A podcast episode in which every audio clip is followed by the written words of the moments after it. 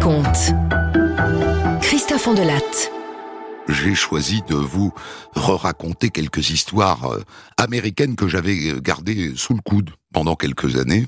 Et aujourd'hui, je vais vous raconter probablement la plus grande affaire criminelle de l'histoire des États-Unis, l'affaire O.J. Simpson, une star du football américain qui se retrouve accusé d'avoir assassiné sa femme, et au passage d'ailleurs un autre qui passait par là. Dans l'enquête, tout l'accuse, les preuves sont accablantes, et pourtant il va être acquitté. Voici l'affaire Roger Simpson, réalisation Céline Lebras. Europe 1, Christophe Ondelatte. La scène se déroule le 12 juin 1994 au soir dans le quartier très chic de Brentwood, à Los Angeles, aux États-Unis. Et pour vous dire comme c'est chic, c'est là que vivent Schwarzenegger, Spielberg, Cindy Crawford et O.J. Simpson, le célèbre footballeur. Et là, bien sûr, on parle de football américain. Hein. Larges épaules, grillage devant le visage et ballon ovale. Il est 22h25 et justement, devant chez Simpson, attend une limousine et un chauffeur, Alan Park. On lui a commandé une course pour l'aéroport. Et il est un peu intimidé parce qu'il est fan d'O.J. Simpson. Le footballeur et aussi le comédien qu'on a vu dans La Tour Infernale. Il sort de sa voiture, il ajuste sa veste et il sonne à l'interphone. Rien. Il sonne à nouveau, toujours rien. Il sonne encore, pas de réponse. Alors il appelle son boss. Allô, patron? Je suis devant chez lui. J'ai sonné, ça ne répond pas. Mais si, mais si, Oji est toujours en retard, ne vous inquiétez pas, c'est comme ça les stars.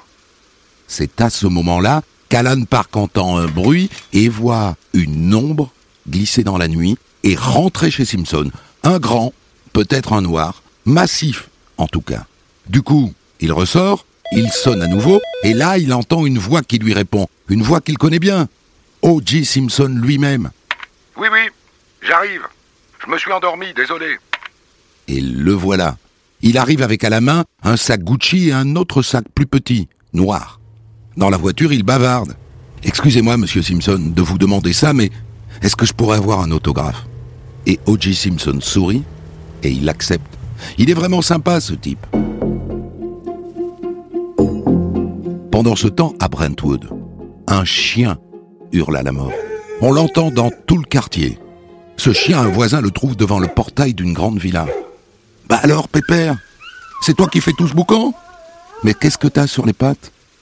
Du sang. La chienne a du sang sur les pattes. Il remonte les traces rouges qu'elle a laissées sur le sol et à travers les grilles, il aperçoit deux corps sur le perron. Il appelle la police et deux minutes plus tard, les détectives débarquent, toutes sirènes hurlantes. Ils pénètrent dans la villa. C'est un massacre.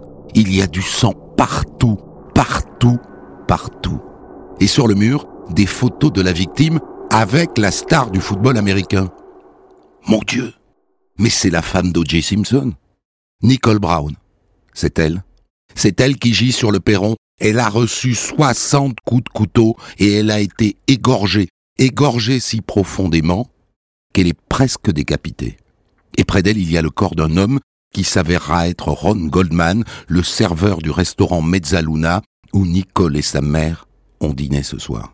La mère avait oublié ses lunettes, il est venu les rapporter à Nicole, et manifestement, il est tombé sur le tueur. Mais qui, qui a pu commettre une horreur pareille? C'est à ce moment-là que l'un des détectives aperçoit un gant de cuir, marron, tout près du corps.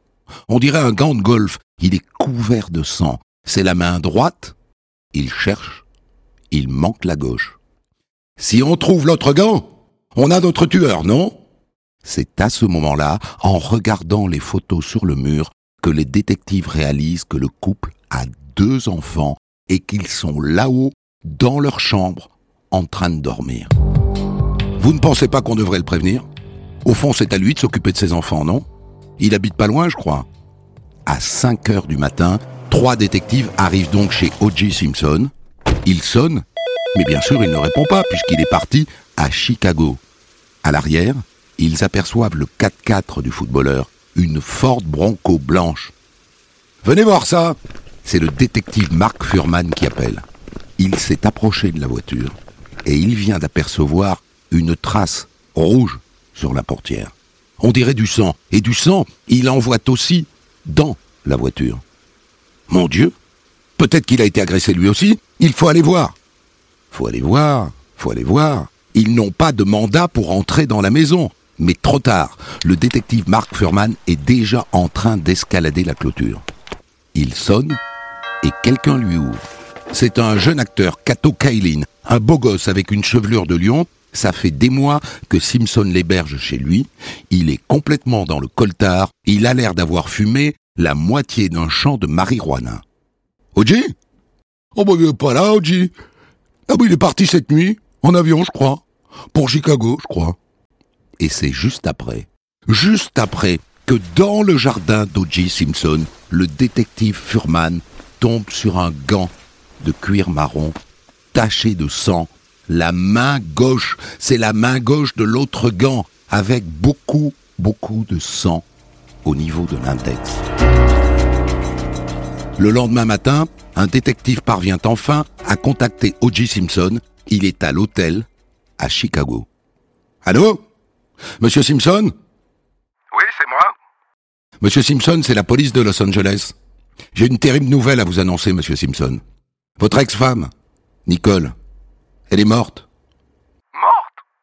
Oh mon Dieu Nicole est morte Mais qui l'a tuée? Quand il raccroche, le détective a une sale impression. C'est bizarre? Bah quoi? Bah il n'a posé aucune question. Il n'a pas voulu savoir comment et quand et où ça s'était passé, rien. Et puis je lui ai dit qu'elle était morte et il a tout de suite pensé à un meurtre. Après, ça va très vite. Les analyses révèlent que le sang retrouvé sur le 4x4 d'O.J. Simpson est le même que celui qu'on retrouve partout dans la maison de Nicole Brown. Quant à la paire de gants, il y a dessus trois traces ADN, l'ADN des deux victimes et l'ADN d'O.J. Simpson. Et d'ailleurs, lors du premier interrogatoire d'O.J. Simpson à Chicago, les détectives relèvent qu'il a une petite coupure à l'index de la main gauche. Comment vous êtes-vous fait cette coupure, monsieur Simpson? Oh, ça c'est rien. Je me suis coupé avec un verre quand j'ai appris la nouvelle. L'accusation est confiée à un procureur de haut niveau, Marcia Clark. N'essayez pas de le faire sourire, il ne sait pas ce que c'est. Au moment où débute cette enquête, il ne sait pas bien sûr qu'il va devenir le personnage central d'un procès qui va durer 11 mois, presque un an.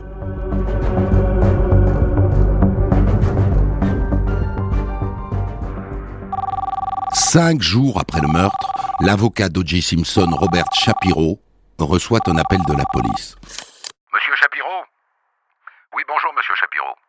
Voilà, nous vous informons que nous allons inculper O.J. Simpson pour le meurtre de Nicole Brown et de Ronald Goldman. Shapiro est l'un des meilleurs avocats de Californie. Mais attention, dès que vous lui dites bonjour, vous lui devez déjà 10 000 dollars. O.J. Simpson l'a embauché sur les bons conseils de son meilleur ami, dont le nom va vous dire quelque chose. Robert Kardashian. C'est le père de Kim Kardashian, future héroïne de télé-réalité, qui à l'époque n'a que 14 ans. Robert Shapiro négocie avec la police. Inutile de venir arrêter Monsieur Simpson devant les caméras. hein. Nous vous l'amenons. Il va se rendre avant 11 heures ce matin, c'est promis. Et contre toute attente, la police accepte. Elle ne veut pas de scandale, c'est tout. Devant le bureau de la police, il y a maintenant plus de 1000 journalistes qui attendent d'assister à la reddition de la star. Eh bien, ils vont attendre. À 11 heures, rien. La police appelle l'avocat. Oui, il va se rendre. Tu parles Il ne va pas se rendre. Coup de théâtre dans l'enquête sur l'assassinat de Nicole Brown, on apprend qu'O.J. Simpson, qui devait se rendre, a pris la fuite. Dans l'après-midi, Robert Kardashian et Robert Shapiro tiennent une conférence de presse. Ils expliquent qu'O.J. Simpson a échappé à leur surveillance, enfin qu'il a échappé à la surveillance de ses psychiatres parce que, paraît-il, il est suicidaire.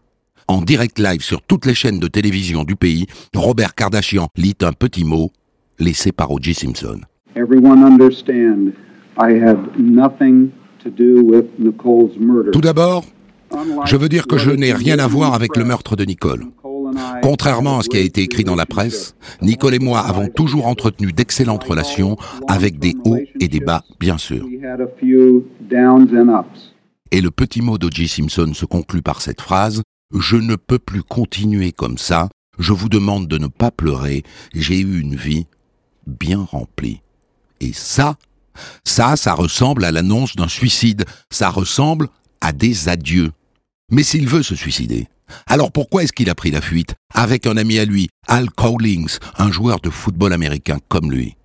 Le commandant David Gayson du LAPD, le Los Angeles Police Department, déclare aux journalistes O.J. Simpson et Al Cowlings sont désormais considérés comme des fugitifs, et je vous le dis tout de suite, nous allons les retrouver. Et à peine une demi-heure plus tard, Commandant Commandant, on a tracé un appel depuis le téléphone mobile d'O.J. Simpson. Et où est-il? Il est à Orange County, près de Lake Forest, sur la Santa Ana Freeway. Lake Forest. Mais bien sûr, O.J. Simpson est allé se recueillir sur la tombe de son ex-femme, assassinée. Nicole Brown a été enterrée la veille.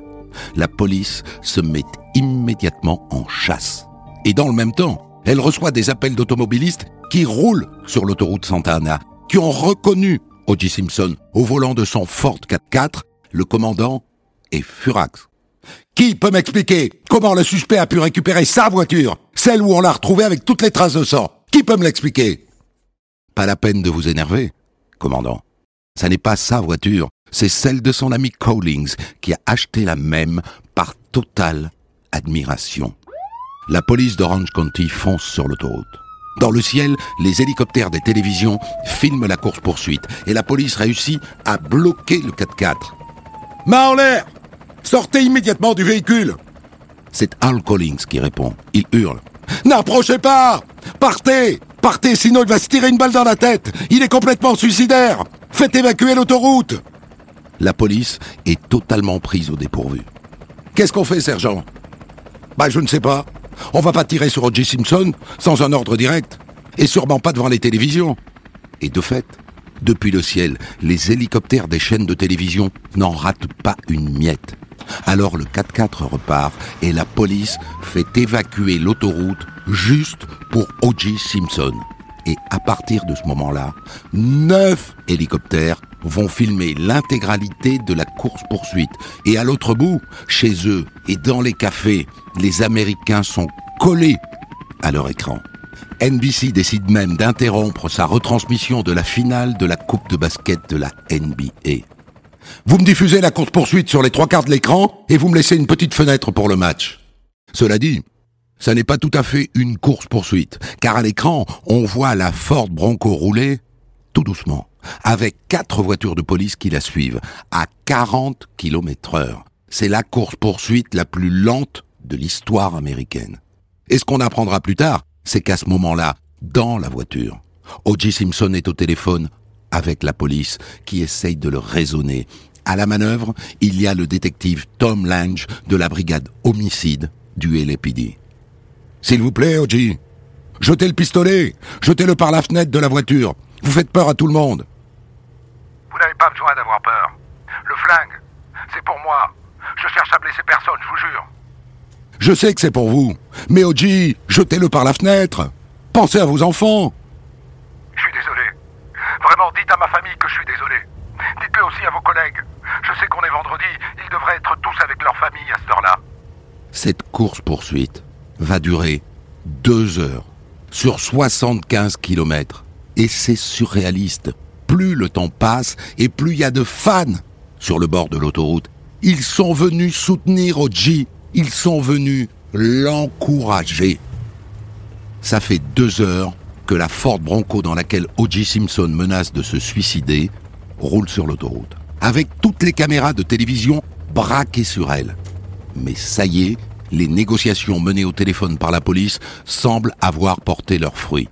O.J.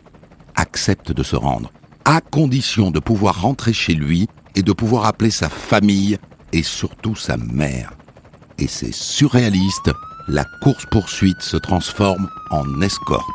Et quand Oji arrive chez lui, il est attendu par son ami Robert Kardashian, qui le prend dans ses bras. Il appelle sa mère, ils se parlent longtemps et Simpson est arrêté à l'abri des regards et des caméras. Dans sa voiture, on retrouve 8000 dollars en cash, des vêtements de rechange, un revolver magnum chargé et une fausse moustache. Pour O.J. Simpson, ça part mal. Très mal. La scène de crime le désigne comme l'assassin de son ex-femme et son comportement, son évasion, a aggravé son cas. À ce stade, personne ne peut envisager qu'il est innocent. Premières preuves matérielles tangibles transmises à la justice sont des plus compromettantes pour O.J. Simpson. Il s'agit du résultat d'analyses génétiques effectuées sur des échantillons sanguins prélevés sur les lieux du crime autour de la maison de la femme d'O.J. Simpson. Dans la nuit du 12 juin dernier, l'assassin de Nicole Brown Simpson et de son ami Ronald Goldman a laissé des traces de son propre sang. Celles-ci ont été analysées par deux méthodes différentes et les conclusions sont formelles. Il s'agit bien du sang d'O.J. Simpson. Pour l'instant, la défense et l'accusation s'affrontent dans le prétoire du tribunal de Los Angeles pour que le juge décide quelles seront les preuves admissibles pour le procès à venir. Les avocats d'O.J. Simpson vont contester ces premières expertises à la fois sur le plan de la procédure légale et de la validité des tests. Mais ceux-ci sont réputés fiables avec un seul risque d'erreur sur un million pour O.J. Simpson. La présomption d'innocence semble s'étioler. À défaut, son procès sera un des plus médiatisés de l'histoire. Il commencera le 19 septembre et sera retransmis en direct sur toutes les chaînes de télévision du pays. Le 22 juillet 1994, O.J. Simpson comparé devant la Cour supérieure de Californie. Va-t-il plaider coupable? A-t-il le choix? Monsieur Orenthal James Simpson, que plaidez-vous? Monsieur le juge, je plaide absolument et à 100% non coupable. Si O.J. Simpson peut se permettre de plaider non coupable alors que tout l'accuse, je rappelle qu'il a son ADN mêlé à celui des deux victimes sur un gant retrouvé chez lui, c'est qu'il a embauché la crème de la crème des avocats, sa Dream Team, comme il l'appellera. Et qu'aux États-Unis, ben ça change tout. Et c'est parti pour le cirque des grands procès américains. Le procès Simpson est le procès le plus médiatisé de l'histoire judiciaire américaine. Déjà, en juin dernier, 95 millions de téléspectateurs avaient suivi pendant trois heures en direct l'interpellation de l'accusé lors d'une course-poursuite sur les autoroutes de Los Angeles. Depuis, le public est fasciné par ce fait divers et les médias en rajoutent un village de presse a surgi sous les fenêtres du tribunal où à partir d'aujourd'hui commence la sélection des jurés. Il faudra sans doute au moins trois semaines pour trouver douze hommes et femmes qui conviennent aux avocats comme aux procureurs. Ensuite, le procès pourrait durer cinq à six mois. Dans la salle d'audience, il n'y a que 29 places pour le public. Une seule caméra et un seul micro ont été autorisés. Mais la retransmission des images en direct par les télévisions est suspendue à la décision du juge Ito qui préside le tribunal. Celui-ci est furieux. Des indiscrétions souvent fausses qui sont relayées par la presse. Il a déjà interdit aux chaînes de retransmettre la sélection des jurés.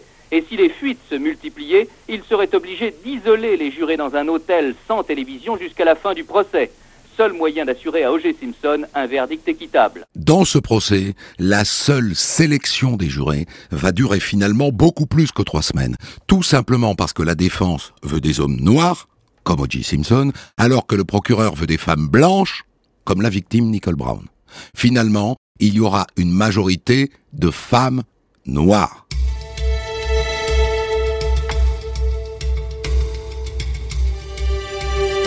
Le procès commence le 24 janvier 1995.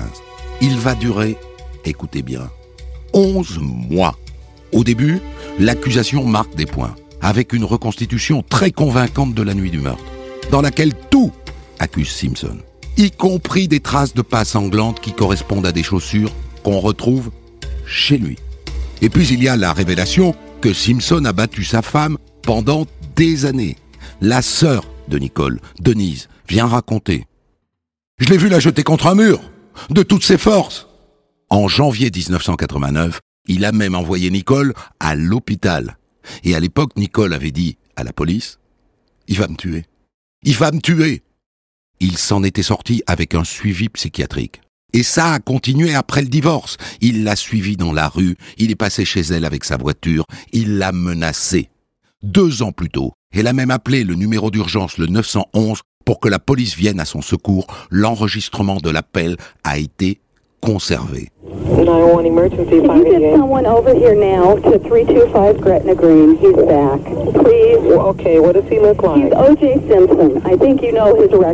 On retrouve aussi dans le coffre-fort de Nicole Brown son journal intime, dans lequel elle a recensé tous les abus dont elle a été victime de la part d'Oji, y compris après le divorce, avec des photos de son visage tuméfié et même un testament.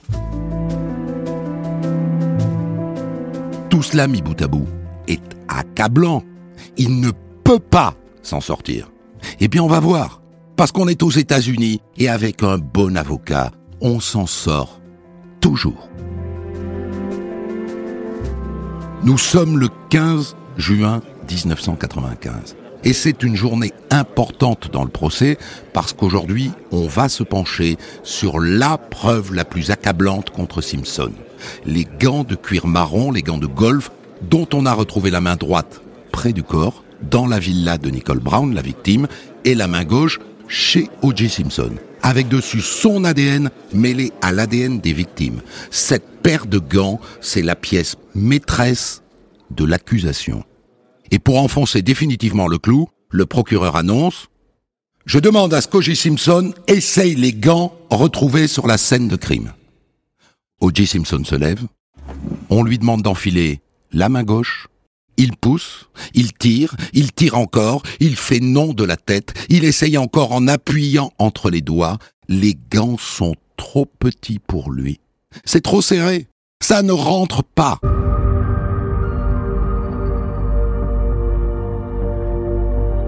En réalité, on découvrira plus tard que son avocat Robert Shapiro a essayé les gants en douce avant.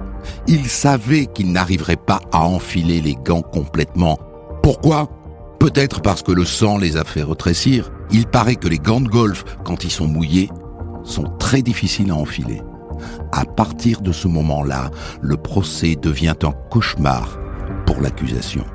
Car maintenant, c'est un autre avocat, Johnny Cochran, qui a été notamment l'avocat de Michael Jackson, qui passe à l'action. Et lui, son truc, c'est de jouer la fibre de l'injustice raciale. Toutes les preuves sont fausses. Elles ont été mises là par des officiers de police racistes qui voulaient mettre le meurtre sur le dos d'un noir américain célèbre. Le vrai meurtrier court toujours et nous allons le prouver. C'est alors qu'il sort des cassettes audio dans lesquels on peut entendre Mark Furman, le détective qui est intervenu le premier sur la scène de crime, proférer des propos racistes, expliquer comment lui et ses collègues nettoient les quartiers noirs américains et placent de fausses preuves pour être certains d'envoyer les suspects qui ne leur reviennent pas en prison. Pire, Furman aurait été surpris en train de dessiner des symboles du Ku Klux Klan sur une affiche de Martin Luther King. Et quand on l'interroge à la barre, Furman ne se défend même pas. Monsieur Furman, avez-vous disséminé de fausses preuves sur les deux scènes de crime?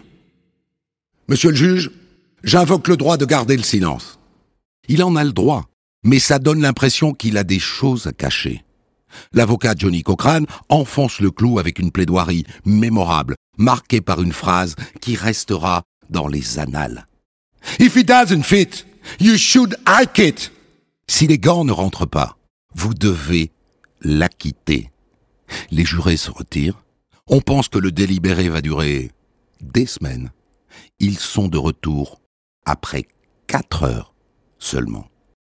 Nous, les jurés, déclarons le prévenu Oriental James Simpson non coupable. Toute l'Amérique a suivi l'événement en direct. Au moment du verdict, le nombre des communications téléphoniques a chuté de 58%. Les réactions confirment la fracture qui était apparue tout au long du procès. Il y a eu très peu de manifestations publiques, mais l'Amérique noire pousse un immense soupir de soulagement. Et dans les églises, les prêcheurs noirs remercient le ciel. Gracious Father, we thank you for this day. This day in history. This day of victory. Mais l'histoire n'est pas tout à fait finie. En Amérique, quand s'arrête le procès pénal, commence le procès civil, où on parle gros sous indemnisation. Et là, c'est pas pareil. O.J. Simpson est ruiné, il n'a plus les moyens de se payer des avocats de star. Et ce procès, il le perd. Et il est condamné à payer 33 millions de dollars de dommages et intérêts aux deux familles des victimes.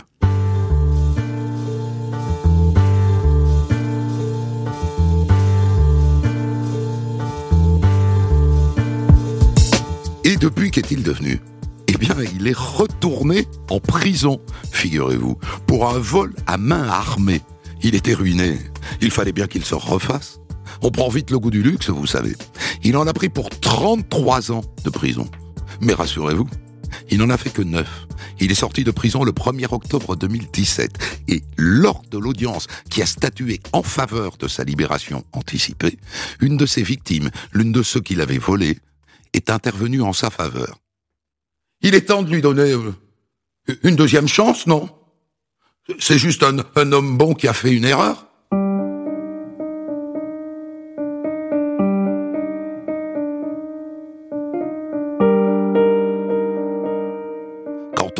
demi-dieu, c'est pour la vie.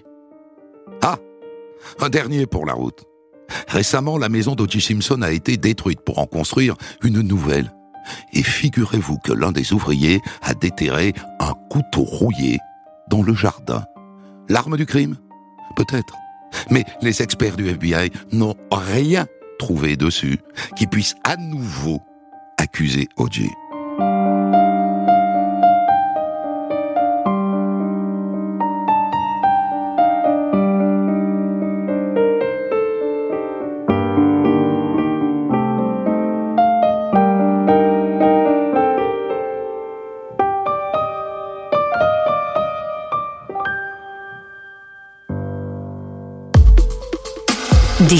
Des centaines d'histoires disponibles sur vos plateformes d'écoute et sur europe1.fr.